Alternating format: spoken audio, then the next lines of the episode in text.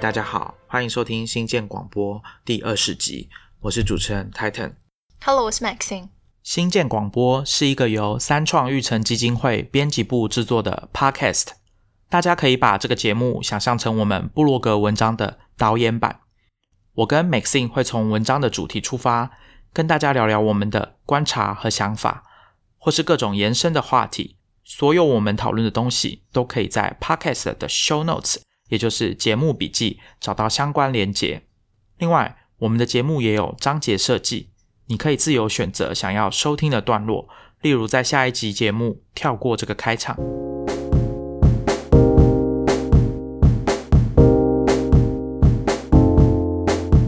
没想到我们一下子就来到二十集了呢，好辛苦哦，自己讲。听众也辛苦了啊、就每个每个礼拜花一个小时听我们讲哦。对，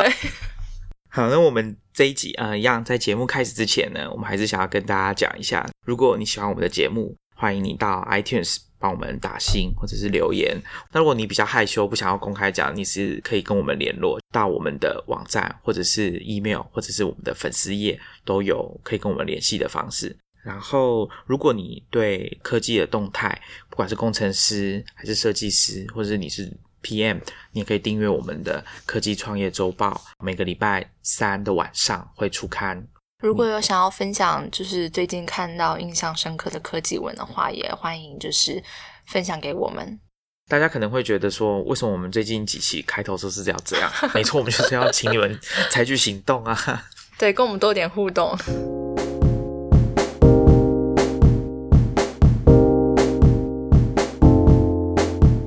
接下来我们可以进入这个这一集的正题。我们上一集跟大家谈到订阅这件事情，就是跟大家分享我跟 Maxine 我们订阅每个月订阅了多少服务跟产品。那其实坦白说，对于订阅这件事情，我个人已经很习惯订阅制。但其实我在做这件事情的时候啊，我真的会总是会有一种怎么讲，微微的恐惧或者是焦虑嘛。就是我会我因为我知道自己不是真的拥有这些东西。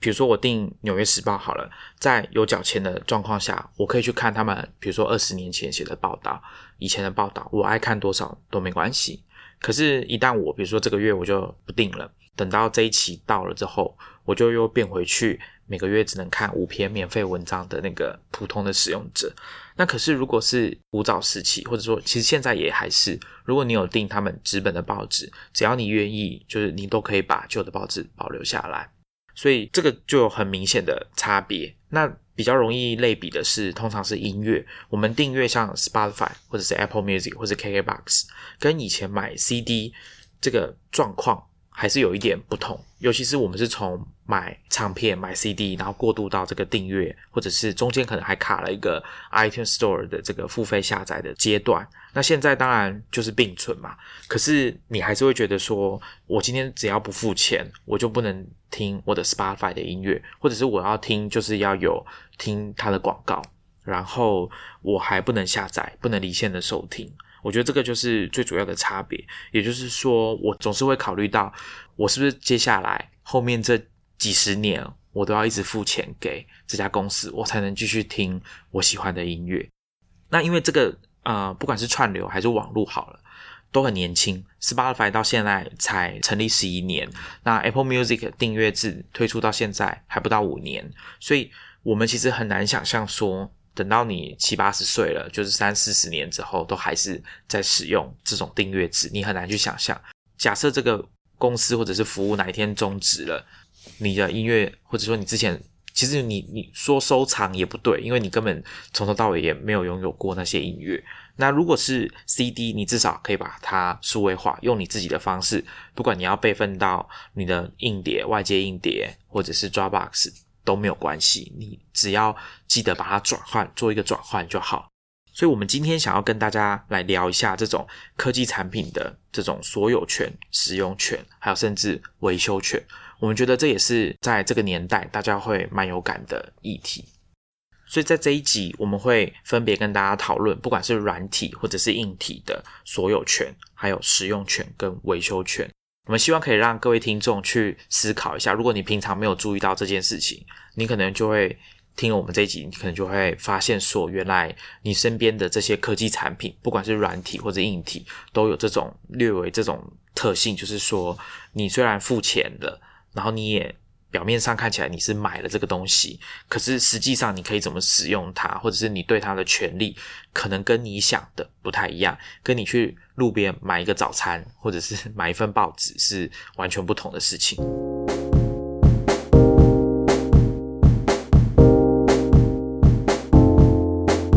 那我们就先从刚刚我讲的这个订阅制，我们先从音乐来好了。大家可能最近几年都比较熟悉的是音乐这件事情。那其实早期啊，在 MP 三刚出来，然后 Napster 把这个唱片市场搞得乱七八糟，唱片业很害怕这件事情。从那个时代开始，两千零一年那时候，贾博士跟大家介绍了第一代的 iPad。然后过了两年，二零零三年的时候，他要介绍 iTunes Music Store，那就是线上音乐。这时候的模式呢，是大家可以付费下载买单曲，或者是你也可以买一整张专辑。那同一时期，其实在二零零三年四月，这个 iTunes Music 开张之前的前一个月，二零零三年有一家公司倒了。这家公司呢，它也是线上音乐商店。它是 Sony，就是新力音乐跟环球音乐 Universal Music，他们合资成立的一个线上音乐的商店，叫 Press Play。那这个大家可能比较没印象，因为它当初应该是只有在美国市场服务而已。这家公司的模式叫做订阅下载制，它的刚好有一点模糊，它不是现在我们熟悉的订阅的串流机制，那也不是苹果。之前的这个 iTunes Music Store 上面的付费下载，然后你就下载之后，它就是一个档案，你可以任意的去使用。这个有一点差距。那我跟大家讲一下这个规则。那为什么我要提这家线上音乐商店？是因为贾伯斯其实之前在他的传记里面就有讲过，他说这种服务、这种订阅下载制是不会成功的。他的传记里面，呃，这个作者 Water Isaacson 有在其中一段这样写，他他说贾伯斯相信一般人与自己喜爱的音乐会产生一种感情上的连结，他们会想要拥有滚石的 Sympathy for the Devil，巴布迪伦的 Shelter from the Storm，而非只是租来听。有没有听到那个关键字租来听？他告诉滚石杂志的记者，他说就算把石玫瑰摇滚乐团的复出之作。Second Coming 放上去，音乐订阅服务也未必能成功。那 w a l l Isaacson 在这段他写到贾博士的这个想法是非常正确的，因为 Press Play 这个 Sony 跟环球的线上商店就是这样失败的。我在这边跟大家简单讲一下这家商店的规则有多么的，我相信大家听了就知道他们是不会成功的。他们在二零零一年的年底开了 Press Play 这家线上商店，线上音乐商店，它的使用规则很复杂。每个月使用者要付十五美元，这个价格其实是比今天我们在付订阅制的音乐还要更贵的。它的商品的内容是什么呢？每个月使用者可以在线上播放五百首歌，下载五十首歌，然后呢，你可以再挑十首歌烧进你的 CD 里面。注意，那是二零零一年底、二零零二年那个时候。再来烧录进去 CT 里面的歌，这十首歌有一个条件是，每一个音乐人的作品，你最多只能挑两首来烧进去 CD 里面。那这个意图其实很明显的，就是唱片公司还是希望你如果真的很爱这个艺人的话，你应该要去买他的 CD。他们就是不打算要让你把他的歌烧进去你自己的 CD 里面。然后另外一个是，刚刚我们有说每个月可以下载五十首歌，但是这五十首歌它下载之后三十天就会过期。而且你不可以把这些歌移到你的 MP3 player 去播放，所以大家可以明白为什么贾博士断言这样子的模式一定不会成功，因为这个服务就很难用啊。所以我们现在可以知道，串流音乐已经是市场上的主流，它甚至还击败了之前贾博士跟着 iPad 一起推出的付费下载的机制。这个串流的机制就是带到这个我们今天要跟大家聊的话题，就是所有权的部分。有一些创作者对于串流这件事情其实是很有意见的。消费者可能觉得很好啊，我每个月只要花一百五十块，我就可以听到五千万首曲库里面的作品，所以这个服务对消费者来说应该是蛮好的吧？那对创作者来说呢？其实有很多不管大咖小咖的艺人都有表达过很多意见。如果大家还记得，我们在第十四集《不科技行为二：处理杂讯的能力》这一集，我们有提到一本书叫《The New Analog》，作者 Damon Krukowski。他在书中里面有提到，因为这个作者他自己也有玩乐团，他在书里面就有提到，串流平台给的这个权利金拿来跟他们以前卖唱片来比，根本就是九牛一毛。他这边里面有给一个例子，那这个例子是来自于他在二零一二年帮 Pitchfork 网站写的一篇文章，叫做。Making sense，赚几分钱，大家可以感受得到，就是他要表达的意思，就是说用这个东西赚的钱真的太少了。那数据是这样子，他的乐团叫 Galaxy Five Hundred，他在 Pandora 北美市场可以用的串流音乐服务上面被播放三十一万两千次，所收到的这个权利金，大约等于他卖一张唱片的获利。然后呢，Spotify 稍微好一点。一张唱片的获利大约等于只要被播四万七千六百八十次就可以了，好，比 Pandora 少一些。然后他在文章里面还有讲到，就是他以他们第一张七寸的这个唱片的单曲来讲，那时候是一九八八年，他们压了一千张，假设全部卖掉，让乐团可以赚到的钱换算成他写文章的时候的那个年代，二零一二年在 Spotify 上面播放的次数。大概要被播放到一千三百万次，他才可以把那些钱赚回来。等于是你要卖一千张唱片，跟你要让听众在五千万首歌里面挑出你的那一首单曲，然后听一千三百万次，你才可以获得大约差相当于呃差不多的收入。所以你大家可以感受到这个是相当悬殊的。我们会把那篇文章 Making Sense。放在 show notes，大家也可以点去看。它里面也有跟大家算，就是它算一首歌在 Spotify 上面被呃播放一次可以赚多少钱，大概是零点零零五美元吧。但实际上那是进位后的结果，实际上是零点零零四六一，所以四舍五入之后就变得比较好听，是零点零零五美元。那其实泰坦刚刚讲的这个例子啊，我想应该是之前我们我们刚刚说到蛮多大咖的艺人，就是呃，应该大咖的音乐人，比方说像是 Taylor Swift 或者是像是 Adele，他们其实都曾经非常就是高分贝的表示，他们就是不愿意接受串流音乐。当然后来后期他们的蛮多的专辑是慢慢的都有上架到 Spotify 上面，因为 Spotify 所带来的就是。所带来的钱跟影响力其实是越来越攀升，所以他们也开始慢慢重视说，OK，那是其中一种，就是他们音乐传播的管道。但是还有另外一个 case 的话，应该是啊，Radiohead 电台司令，对他反对就是这种串流平台的另外一个原因，是因为他觉得其实这个阻隔就是他直接跟他的乐迷的之间的一个互动。他们觉得说，透过以前不管是现场 live 或者是实体的 CD 等等，他们是。其实就有点像是回应说贾博士讲的，就是听音乐的人，他会跟他他拥有这个音乐，跟他这个 CD 产生某种某种连接。所以，像 Radiohead，他在二零零七年的时候就自己想要尝试一种新的销售的方式，就是他那时候的专辑《In Rainbows》，他除了也是会制作成实体的 CD 让乐迷就是去买之外，他其实有放在网络上面，就是让乐迷去去啊付费下载。那至于付多少钱，他其实是让你自己的歌迷去决定这个价钱。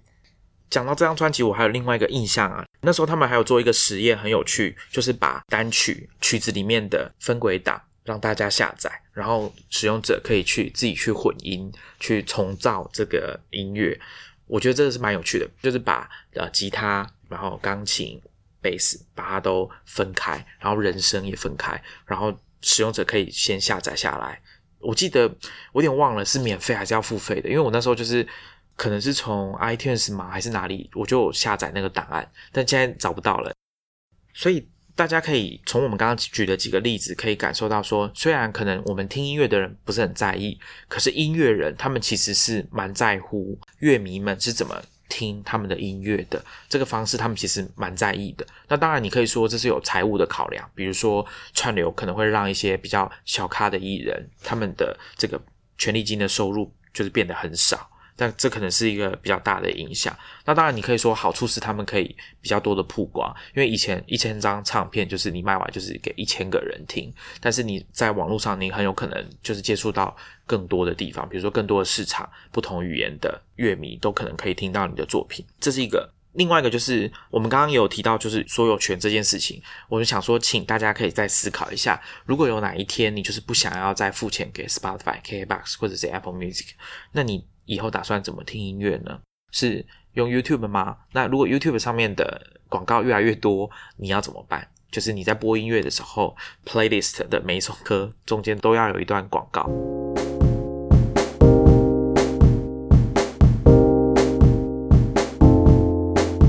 那下一个我们想跟大家讨论的，跟这个串流音乐的状况感觉也有一点像，是电子书。那中文电子书市场可能在最近在台湾几，虽然说在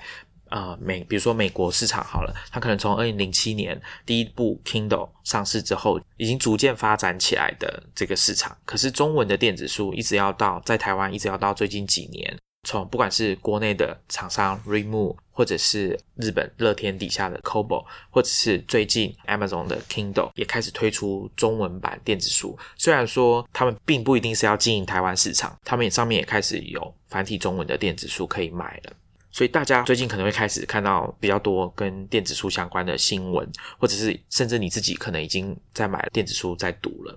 那电子书也有这样的问题。首先有版权保护的问题。现在市面上台湾的不管是 Kobo 啦、Kindle 或者是 Remove，他们销售的这个电子书，或者是你从 Google Books 上面买的电子书，都有版权保护，所以你只能基本上就是用他们家自己的服务、软体、网站或者是电子书阅读器去读那本电子书。那像 Google Books 或者是博客来，他们没有自己的电子书阅读器的话，你就是用要么用网页的界面。或者是像 Google Books，你要去下载 Adobe 的软体来读，因为他们都有版权保护，你也不能，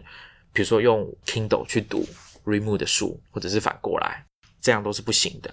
那所以使用者很快其实就会马上联想到一件事情：那万一书商倒了呢？我的书怎么办？那以后我比如说我只能用网站界面读的，今天假如博客来他决定不要卖电子书了，那我买的那些电子书怎么办？我要用什么看呢？所以大家也会有这个疑问。我们之前可能我跟 Maxine 可能有跟他聊到说，哎，现在买书到底是要买纸本书还是电子书比较好？那最近的一个例子就是微软。那大家可能不知道微软有在卖电子书，好像有电子书城。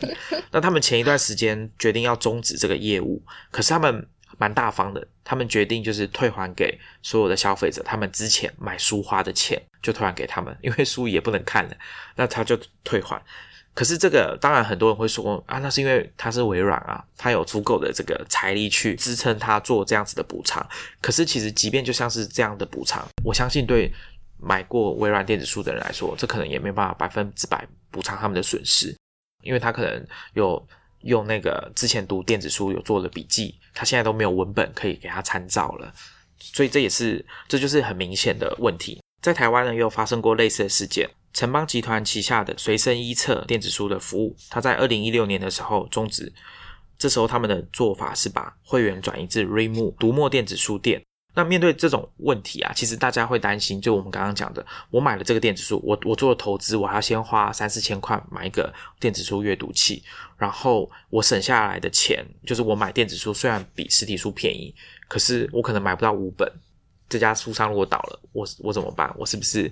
既没有书，然后又之前的投资也白费了，所以也有电子书的厂商提出一个计划。之前国内的瀑布创办人跟执行长蔡进贤，他就在受到媒体采访的时候就讲过，他说他曾经有建议过台湾的电子书协会，让台湾的电子书这个平台去协议，如果有一个电子书的书店，他没有办法继续经营的话，那这个平台这个大家成立的这种有点像非营利组织。他就可以接手帮这些即将要被停止服务的会员，确保说他们可以继续读那些书。那就有点像是说，要各个业者要先组成一个联盟。那这里面想必是会涉及到很多就是法律的问题，或者是呃各个厂商他们想要的条件会敲不拢。所以这个提议其实还只是停留在一个构想的阶段而已。那刚刚就是先让大家了解一下电子书，你买了电子书不代表你拥有。那个电子书，还有厂商倒了之后会面临什么样的状况？大家先有一个概念。那接下来我跟 Maxine 会跟大家分享一下我们个人的经验。嗯，像我最近因为开始使用就是 Remo 的那个 m o Ink，所以我其实一口气购买了还蛮多电子书的，然后也。就是在看书的时候，就发现到新书的时候，我第一时间也会去想说，去查查看它有没有就是电子版本那样子，可不可以先先就是用买电子书的就好了。可是后来有一天，我在一个图书馆里面，就是看跟转型正义比较相关的，就是一些书。那那些书其实非常非常的小众，就是它不是一般的主流大的，就是出版社会出的那种书那样子，在市面上其实也不多。那我当然。第一时间也是先去查查看他们电子书，那它当然是比较少。然后我其实就在想说，我到底要像这种这种小众的书，到底是要买电子书好呢，还是要买纸本书？那后来我一瞬间都突然间会有点害怕，说我买了电子书，那万一就像刚刚台腾讲到的厂商的一些问题、版权问题，然后它就瞬间消失了，我没有办法再用我的木影上面去看到这些书的话，我应该怎么办？尤其它又那么小众，然后所以后来我就还是有种。有点怕怕的感觉，所以我就还是决定说，我还是要买个实体书。它感觉就是我有了它，然后我至少放在家里面，它就是会比较安全的。的状态，可是其实我觉得很奇妙，因为以前也会想说，东西放在云端上面或数位化之后，它其实保存上面可能你会觉得就是比较保险。比方说，万一你家里遭小偷，然后或者是失火化或类似像这样的情况啊，你可能很多实体的东西都会消失。可是现在反而是有一种颠倒过来的，你会怕反而在呃云端上面这些数位产品，它有一天会莫名其妙在你没有办法掌控的情况下消失。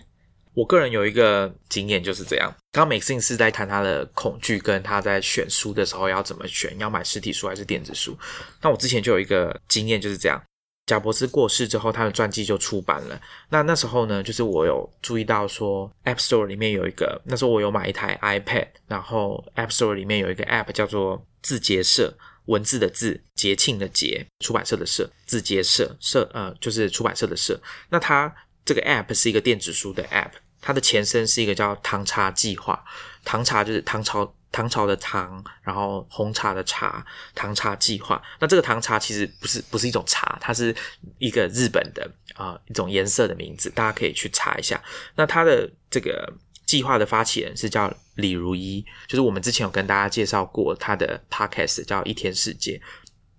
这个李如一他那时候做的。唐茶唐茶计划就是要推广电子书，然后是要做精品的电子书的阅读的体验，所以他那时候做的一件事情很有名，就是他抢下了贾博士传的电子书的版权。呃，在中国的这个电子书的版权，所以我那时候想要看看说，哎，贾博士嘛，那那时候想说，如果有电子书，就用 iPad 来读，而且这个意义比较特别嘛，你用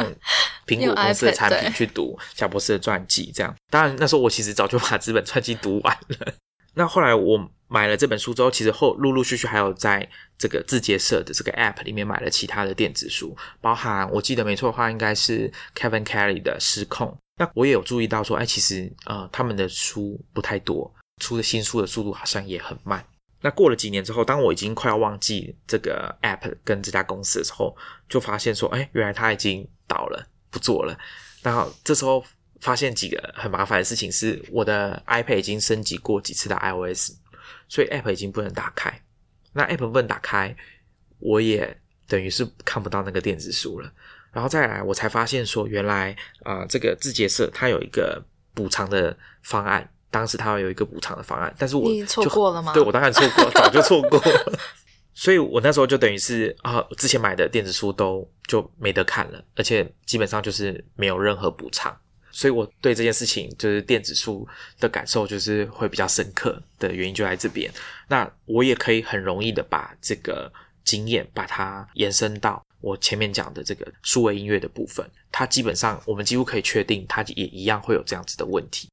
刚刚 Titan 提到，就是软体升级之后，你有些东西就彻底消失了。这个经验我也有，但是我是硬体的部分，是刚好前阵子从家里面搜到一个。也是 荒废有一段时间的那个 iPad mini，而且还是第一代。然后那个时候，我爸他就想说他要拿来用，因为他看我都没有用。他说他想要拿来用来看影片或者什么的，这样对他的视力比较好。我就想说好，我所以我就帮他就是把我里面的账号什么都跟就是先登出那样子，然后帮他软体升级或者什么的。然后我在登出我自己很多东西的时候，其实我也把里面我原本下载的 app 其实都。先删掉了。因为我那时候一开始是没有想到它可能需要用到某些 app，比方说像是 Line 或者什么的，还有微信，然后我全部都把它删掉了。然后删掉完，然后我也登出完，就是我自己的账。账号之后，我帮他登录他的账号进去。那我想说，我突然想到说，诶，他好像要看影片的话，他很多的影片的来源都是朋友透过 Line 啊或是微信寄给他的，所以那我好像还是要帮他把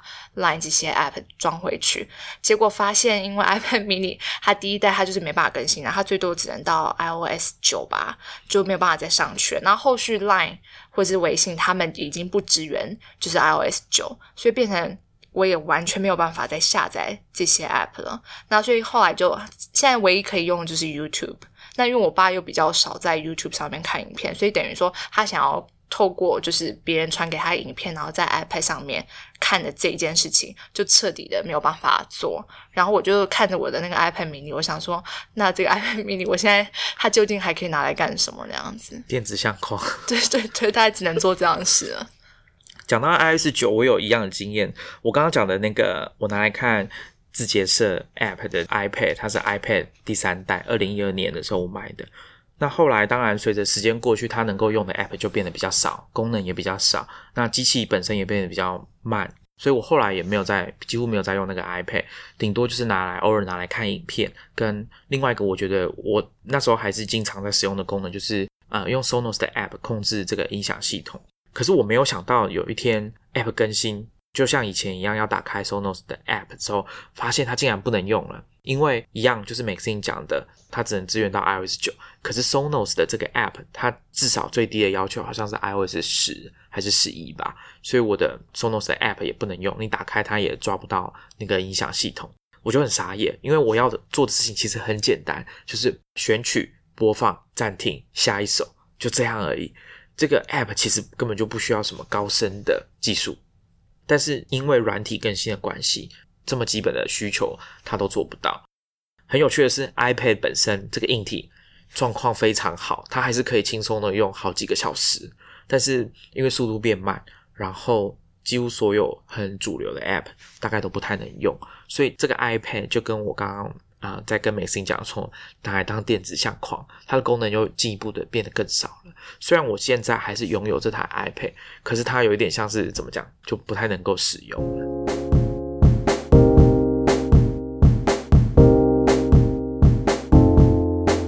那另外一个很经典的案例，就是你以为你买到的东西是你的，但其实不是你的。的案例是 Google，他们旗下有一个智慧家居产品的品牌叫 Nest。它创办人是 iPad 之父 Tony Fadell，他离开 Apple 之后，另外创办了公司。那他们那时候有一个产品叫做 Revolve，我们先不管它的功能是什么，总之它是一个需要联网、用 AI 解决问题的一个智慧家居的产品。那有一天他们就宣布 Nest 即将终止这个产品的开发，然后他们就透过网络把所有使用者的这个产品直接关掉。那这件事情，我不知道，如果是我的话，我的反应会有多么震惊。因为这就好比说，今天啊，微软宣布我不再支援 Windows XP，他就透过网络直接把所有安装 Windows XP 的电脑都关掉，不给你用了。你想想看，这会是多可怕、多么令人吃惊、震惊的状况。所以，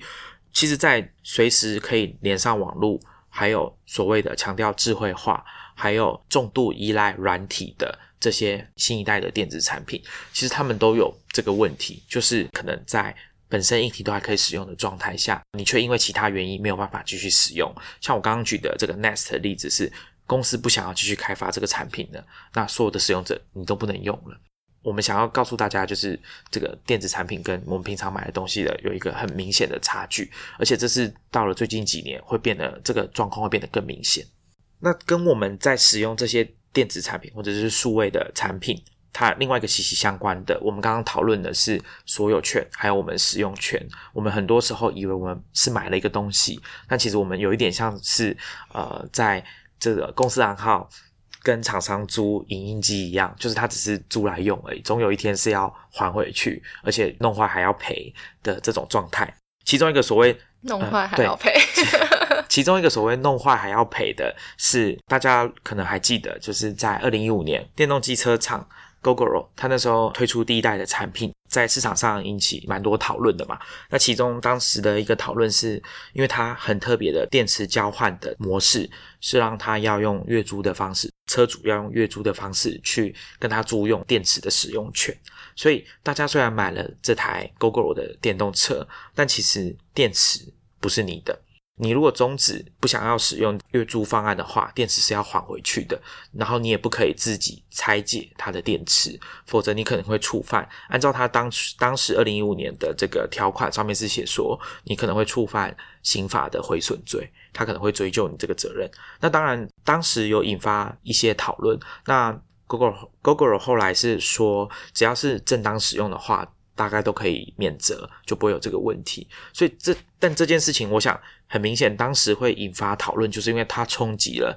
大家对于车辆使用的其中一部分的观念，就是我买了一辆车，但这辆车竟然有一部分的所有权不是我的，我必须要把它还给厂商，或者我要小心翼翼，不能把它用坏。用坏的话，还不是我。觉得没关系就可以了。你还要告我？对，那这可能是让当时很多消费者在观望的人感到相当震惊的一件事情。好，所以我们接下来我们要跟大家聊另外一个相关的议题，叫维修权。我们买了东西，然后使用它，那如果它中间有故障，我们可能会想要去修理它或者保养它。这个部分其实在现在也有很多讨论。最近刚好也有一些新闻跟这个维修权的议题有相关。好，那最近的新闻就是有两个跟 Apple 有关的，一个是电池，二零一五年到二零一七年，他们有一些型号的 MacBook Pro 十五寸的 MacBook Pro，它的电池有起火的风险，所以苹果有做一批的这个召回，在六月的时候，那这个美国的这个联邦航空总署就是 FAA，他们也有下一个规定给所有的航空公司，就是如果没有使用者没有依照苹果的这个指示，或者是没有经过苹果更换过的电池的 MacBook Pro 十五寸的这个笔电就不准以任何形式上飞机，不管是托运还是随身行李都不能上飞机。那另外一个是关于维修 iPhone 维修，我想这个大家应该都非常有感，就是时不时你可能会荧幕摔破啦，或者是哪个按键故障，或者是电池老化，你会想要自己换。那大家通常会。会觉得说啊，我去换这个，我去找苹果 Apple Store 或者是这个经销商换都很贵。我如果去找第三方的维修商，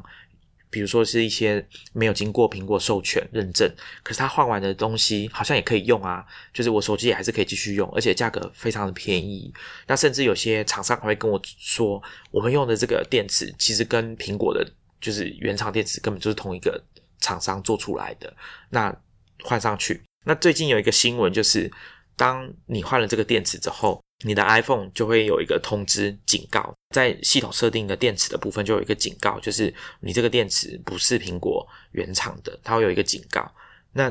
大家会开始抱怨说，为什么苹果要做这件事情？那这件事情之所以会让大家特别的在意，就是一来它会有那个警告，大家不喜欢；那再来是，即便你用苹果。就是跟苹果一样的电池安装进去，只要你不是透过苹果认证的维修商帮你维修，它还是会显示这个警告，所以让大家特别不能理解，说啊，我都跟你用一样的东西，为什么你还是觉得这样不行？好，那这就牵扯到说这个维修权的问题。那大家对讲到这个维修权，大家都会先想到苹果的产品，因为他们总是喜欢把东西包得紧紧的。让产品变得比较难维修，像 iFixit 这个很有名的维修的这个 DIY 的网站，他们常常会帮这些三 C 产品打分数，就是可以维修的分数。那苹果的产品通常分数都比较低，像比如说 AirPods，它几乎就是一个完全呃都是由胶水把它粘起来，完全不能维修的一个产品。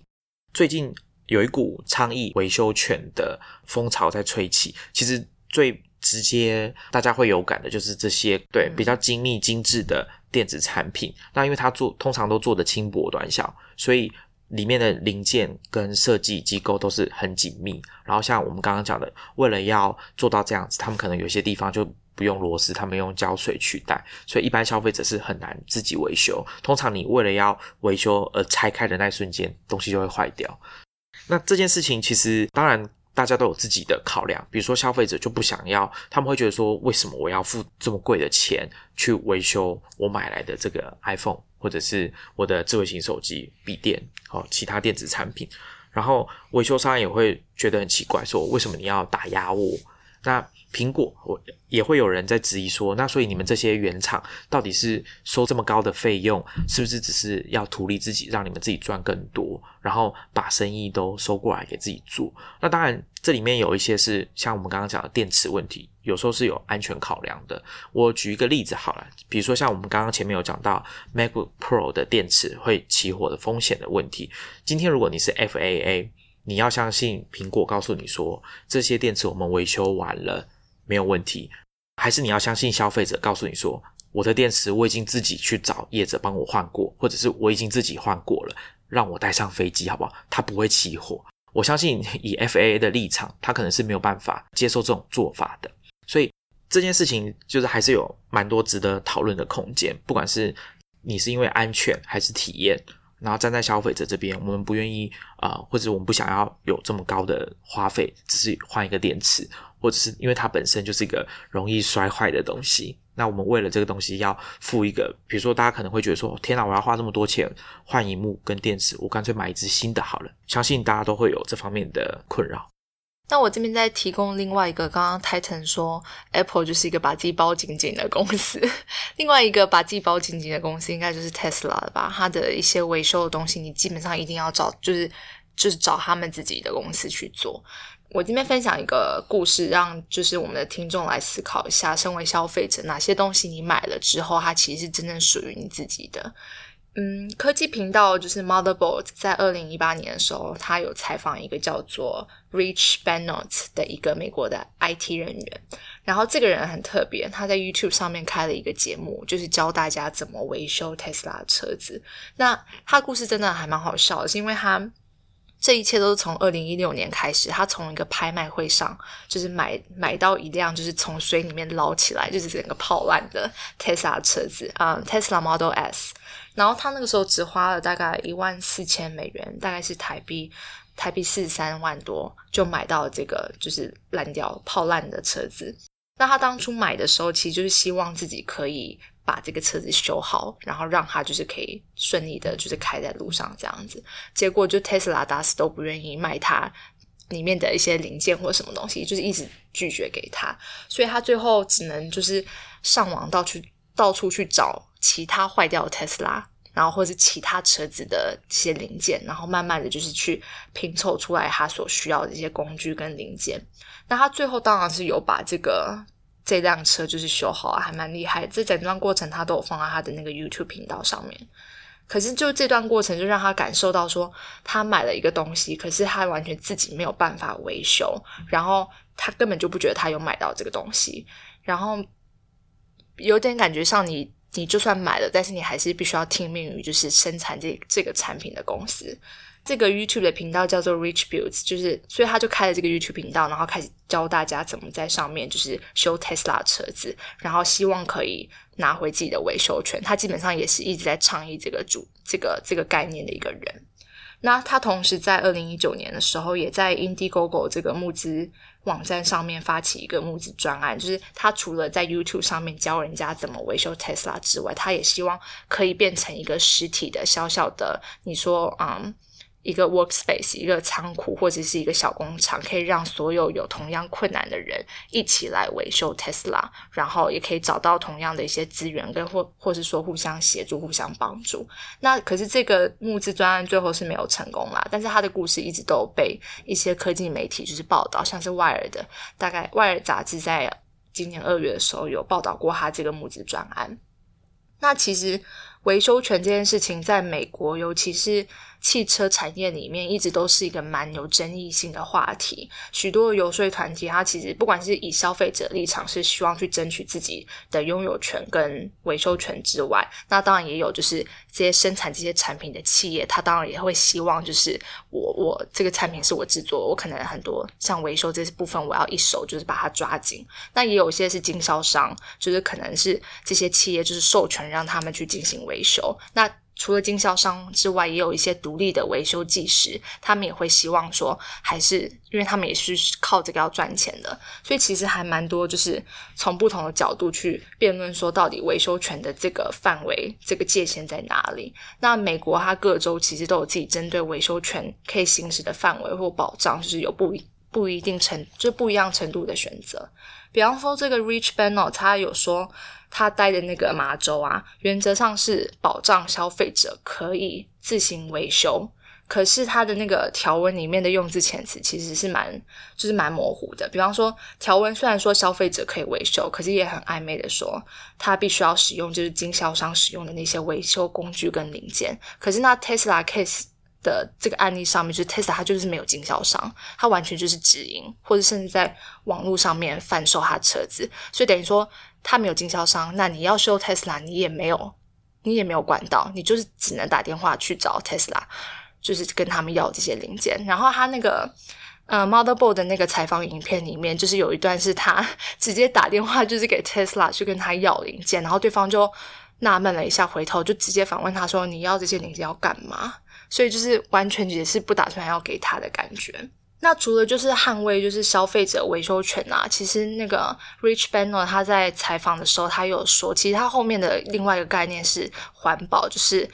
可以再利用这样的一个概念，因为他觉得说很多东西，因为他在搜集这些。各个就是烂掉的车子的零件的时候，他发现其实这些东西都是可以用。就算你这个车子现在是坏掉状态，但是它每一个钣金也好，或者太阳板也好，或者什么的，其实都是可以重复再利用的。所以他就觉得说，它是可以再利用的。那我们这种有点像 maker 精神，其实我们是可以把它组装起来，然后让这东西不要再继续浪费掉这样子。然后延伸到就是说东西不要浪费啊，其实，在近年还蛮多的政府，比方说欧盟最近也在研拟一个叫做呃 Eco Design Directive 的政策，它其实也是在提倡这个概念，它它是希望说试图透过就是政策立法，然后来保障消费者维修权利，然后避免就是。企业有时候为了赚钱，然后刻意透过就是缩短产品的生命周期，或强迫像强迫你更新也好，就是这些政府是希望透过这样的方式去保障消费者这样的权益，同时也是达到就是所谓的环保或是再利用的概念。我这边补充一个我觉得不错的案例，我前面有提到这个 iFixit 这个网站，那大家也可以去看一下，我们会把链接放在 Show Notes，它它它上面提供了非常多电子产品的维修的指南跟。他们自己有卖一些工具，他们也会跟电子产品的厂商合作。比如说，我之前呃在第十二集有提到的一家公司 Teenage Engineering，他们是一家瑞典的设计公司，他们有接设计的 case，像十二集我们讲的，他帮 Panic 这家公司做了一个。掌上游戏主机叫 Playdate，那他们也有自己的产品，他们做的是电子乐器，那其中一个是合成器，他们最具代表性的产品是电子合成器 OP One，这大概是二零一零年左右的产品，到今天已经九年了。你去看他们的 FAQ 或者是 Support 的页面，他就有告诉你说，如果你的 OP One 坏掉了，其实你是可以自己换的，你不用寄回原厂。那他就会把你导引到 iFixit 这个网站，那 iFixit 就会教你说，这个 OP One 的主机板它要怎么维修，然后零件你要去哪里买，甚至 iFixit 上面还有连接，你可以自己买来换。而且他们的这个 FAQ 页面的底下有这个 QA 嘛，然后也有人问说，这到底会不会很困难？Teenage Engineering 的员工就来回答说：“不会，拆解这个东西是非常容易的。”所以，其实从这样子的这个一个案例，你就会感受到说，当今天你买了这个产品，你其实这个安心感是比较足够的，你不会担心说有一天它就不能用了，或者是假设今天 Teenage Engineering 这家公司倒了，那我的东西就没人帮我修了，也不会，因为 iFixit 就是有把。维修的指南，然后跟零件，这都是市面上买得到的零件，所以以这种方式做出来的产品，它就可以保障你的维修权。那我觉得这是一个蛮好的案例。我觉我觉得说，如果以后有这种可能中小企业，它自己本身资源的关系，它不能使用刻制化的零件，或者是它必须。把这种维修的工作外包，或者是不管是外包给第三方厂商，还是外包给消费者自己，我觉得这种都是一个蛮蛮好的方法。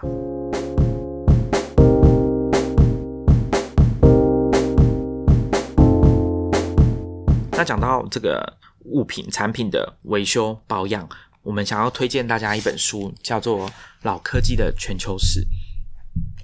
那这本书，它它在讲的呢，其实呃，虽然是叫老科技啊，但它其实在讲的是我们正在使用中的这些科技。我们在讲，当我们在讲科技的时候，大家比较想想到的可能是哦，电脑，好，或者是核子弹，或者是飞机，或者是太空，就是像卫星啊，或者是太空船这样子的，我们高端感觉对比较先进的。尖端的科技，但其实这本书它想要跟大家谈的呢，是我们正在使用中的科技。通常讲到科技，我们就是会自动忽略我们现在正在使用的东西。这本书要谈的呢，则是铁皮屋、拼装船、拼装车、肥料、农药、屠宰场的这些一般我们在讲科技时根本就不会去关注的议题。那其中这本书第四章在讲的就叫做保养，它的篇幅的名字就叫 maintenance。那很多人，呃，我们一般人通常保养这件事情，我们都不会考虑进去。大家可能都会讲说啊，这个我刚刚前面有提到啊，就是我花这么多钱维修我的 iPhone，我还不如买一台新的。那事实上，这个他的观点应该要反过来。作者他说，其实我们都把保养跟维修的这个支出给忽略掉了。事实上，我们在决定一个东西的购买的时候，你可能就应该要把这个后续的保养、维修的支出也考量进来，它才是你使用、持有这个东西会做的花费的真实的这个数字，而不是只是账面的这个售价而已。举例来说，像它里面有提到，购买一台个人电脑花的钱，只不过是电脑寿命期间整体开销的百分之十而已。这些开销包括装设、修理、升级，还有训练，就是你学会使用这个装置，需所包含的成本要包含在里面。那当然，我们一般消费者买东西不会说哦，我学会用 iPhone，大概这个我中间花的时间大概相当于多少钱，然后你再把它加回去售价，得到一个结果说哦，我买一台 iPhone 其实是要花五万块这么多哦。我们不是要这样说，但其实这正是为什么，当你听到为工作人员跟你说。哎，我们换这个荧幕跟这个电池要八千块、一万块的时候，你会感到非常刺激，因为你从来没有把这件事情想成我必须要花的钱。你会觉得说，没有啊，如果运气很好，我可以完全不用花这个钱。那今天这个我们讲的是 iPhone，今天如果套用到大家更熟悉的，比如说汽车跟机车，讲到保养，大家可能就会比较熟悉，因为你总是需要去换油，然后做里程数的保养。那汽车引擎可能也要吊起来整。检修，然后皮带坏了，或者是老了，可能也要换，还有电池什么的。所以讲到这个的时候的花费，大家就会有感说：对啊，我的确就是要花那么多钱去保养这些啊，我的汽车、机车，甚至房子等等。所以，我我们其实也想要跟大家讲说，如果你在。考虑要买这些东西的时候，你可能保养维修这件事情你也要考虑进去。那另外一个是为什么说保养跟维修常常被疏忽呢？因为作者也有指出，就是我们在讨论一这个国家的这个支出的时候，或者是一家公司的支出的时候，其实很少看到以独立的成本来讨论保养跟维修。比如说国家的账目并没有独立出保养跟维修的这个项目，因为它都是在各个部门里面内部进行。那它里面有提到说，不过加拿大它有这个关于保养的统计数字，因为啊，他们有做这种调查。那里面有举一个其中一个例子，是一九六一年到一九九三年这三十二年之间，加拿大这个国家保养的花费大约占了国内生产毛额的百分之六，比他们花在发明与创新的费用还要高，但是比投资的花费低了一些，呃，低蛮多的。以花投资花费来说好了。在富裕国家里面，大概占了通常会占这个国内生产毛额的百分之十到百分之三十之间不等。但是以加拿大的例子来说，比如说建筑物的保养、设备的保养，就占了投资花费的百分之五十。这是书里面用的这个统计数据。那我们也想说，请大家去回想一下这件事情。的确，我们在讨论，比如说每次讨论到台湾的经济成长，GDP 又成长了多少，或者是我们的投资占了我们。啊，生产毛额或者我们的负债占了生产毛额的多少？其实我们也不会去管说保养维修到底占了多少。那当然，在相关产业的人，他就会比较有概念。比如说，你是在航空产业的，那你可能就会知道飞机的维修跟保养是非常重要，而且占有的占占用的这个支出跟花费，还有人员。他这本书里面也有提到，其实一家航空公司它的这个啊空服人员，还有还有机长，他的。呃，跟这个人数的比例，还有跟地勤还有维修人员的比例，它里面也有讲到。总之，我们蛮推荐《老科技全球史》这本书，它提供一个对我来说，个人对我个人来说是一个呃很新的观点，在看待这些呃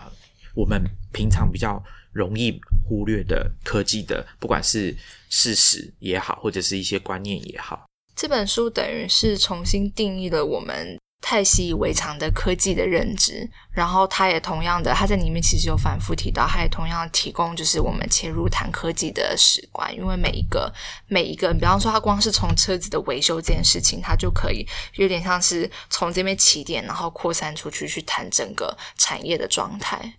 那我们今天透过就是不同的案例，然后去探讨了就是维修权、使用权跟游泳权，然后去去思考说我们身为消费者，我们究竟拥有了多少东西，然后或者我们可能受限于某些形式啊商业模式，甚至像订阅制这样子的，然后让我们觉得好像在拥有某些。东西上面其实我们是受到限制的，但是我想在最后 ending 的时候可以提出另外一个反向思考的的概念，是我从啊一个叫做 The Minimalist 的一个 podcast 节目听来的，他们是一啊两个主持人是非常提倡所谓的极简极简主义的概念。他们两个提倡的极简主义，并不只是讲说物质的减量，其实还包括一种生活的态度跟生活的方式。那他们那时候在探讨就是啊拥有权跟使用权的时候，他其实提出了反向思考，是就是我们要回头去思考，我们需要拥有这么多的东西吗？就是如果其实呃，并不是说我们都不要买任何东西，而是进一步的去让你去想说，我们有些东西是不是可以减量？是不是我们可以其实不用？到什么东西都要拥有，而进而造成了很多的浪费。如果大家还有印象的话，我们之前有跟大家提过一个概念，叫做 digital nomad，就是数位游牧民族。那其中有一个呃比较极端的案例，就是我跟大家介绍过的这个 Felix Krause 这个工程师，他把他的家当全部装到一个行李箱里面，然后就开始到世界各地去移居，像游牧民族一样。能够做到这样，在现在唯有。一部分的这个使用权或者是拥有权，你把它放弃，或者是把它变成虚拟化，你才有办法做到。那他可能身上保有的就是只有一些衣物，跟他拿来维生的这个电脑，可能就只有这样而已。那其他东西他都可以不需要，真的都一直放在身上，或者是储储放在一个固定的地点。事实上，我们在做准备的时候呢，也有看到有一篇文章在讲说，有一些调查的结果会显示说，十五岁到十九岁的年轻人，他们。在听音乐的时候，他们都选择去 YouTube 上面听。那那一个文章呢？他对这个调调查结果的解读是这样子：他们会觉得说，十五岁到十九岁的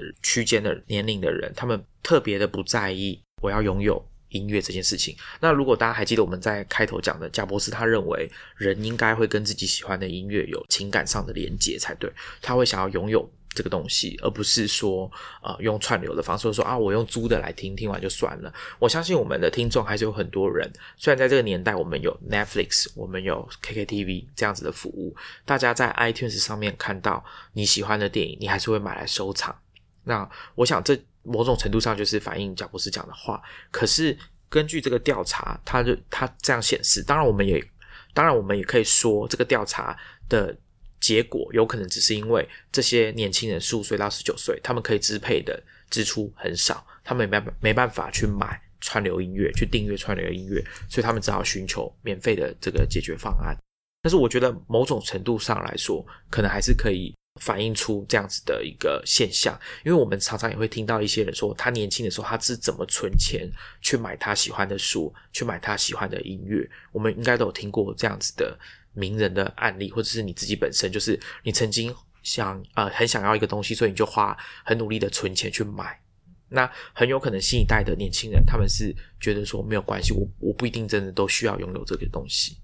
回应你刚刚讲的那个贾博士说，就是人在听音乐的时候会产生某种连接，所以会想要去拥有拥有某些东西。我这边看到另外一篇文章，其实是呃，他对于我们。就是现在很多讨论就是拥有权跟使用权的，他觉得这个的结论不是那么的恰当，因为比较感觉是我们在在思考说我们到底要实际上拥有哪些东西，所以我们会很顺的很顺顺着这个逻辑去推断说，那使用很多像订阅制服务的人，他可能是不是真的很不 care 就是所有权这件事情？可是这篇文章他指出，我纯粹就是基于一个消费能力，比方说年轻一代的人，他们为什么不买车？可能是因为他的经济能力在他有限的预算底下，他只能他他没有办法去买车。那同时刚好顺利有有像 Uber、Lyft 这类的服务出来之后，或者像订阅制这类的服务，它相对的比较便利，然后又同时也比较便宜，他可以很快的就可以取得这些服务的时候，他当然就会他多了一个选择，他就会去使用这样的，他就会去选择走这条。条路，而不是说我凡事都一定要去透过慢慢的存钱，一定要去买到。我觉得其实先不要讲数位产品，我们光是在可能像是买房这个议题上面，我相信我们这一辈的人，可能跟我们的父父啊父母亲那一辈的人，在要不要拥有房子这上面，我觉得除了我们想不想要拥有自己的房子之外，我们另外一个很大的考量，当然是我们有没有办法负担得起。那希望大家之后听我们这一集啊，在想这个以后要做一些消费，比如说你要买电子书，或者是你要订一个串流音乐，或者是你看到实体 CD 的时候，或者是当你的手机幕又摔到要维修的时候，你就想到我们这一集讲的东西。那我们今天的节目先到这边哦，下集见，拜拜，拜拜。